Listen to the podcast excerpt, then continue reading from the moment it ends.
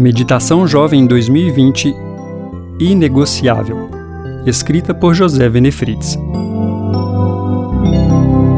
23 de outubro. Ele perseverou. Tendo os olhos fitos em Jesus, Autor e Consumador da nossa fé. Hebreus 12, 2.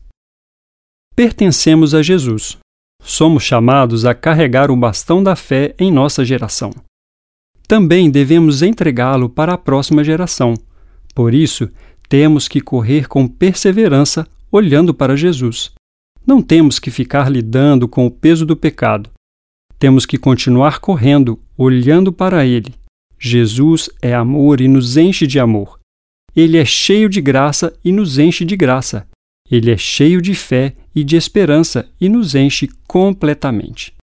É preciso estar disposto a carregar a cruz, devemos ser um sacrifício vivo e viver apenas para a glória de Deus.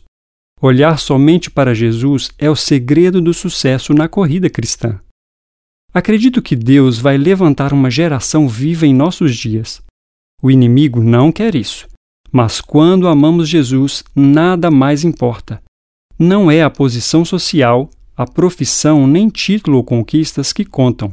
Jesus é tudo precisamos correr com perseverança e olhando para Ele.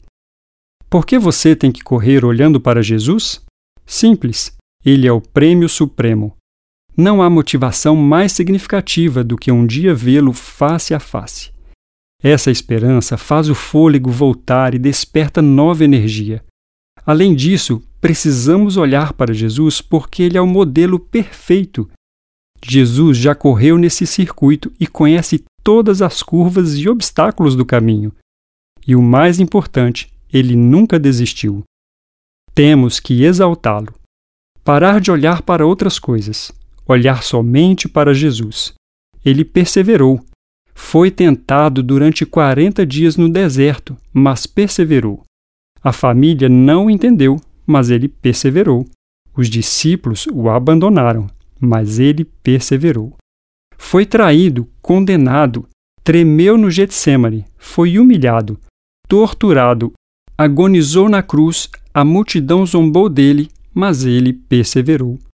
Só teve força para gritar: Está consumado, porque perseverou. Só ressuscitou no terceiro dia, porque perseverou. Ao sair daquela tumba, ele venceu o inferno e a morte.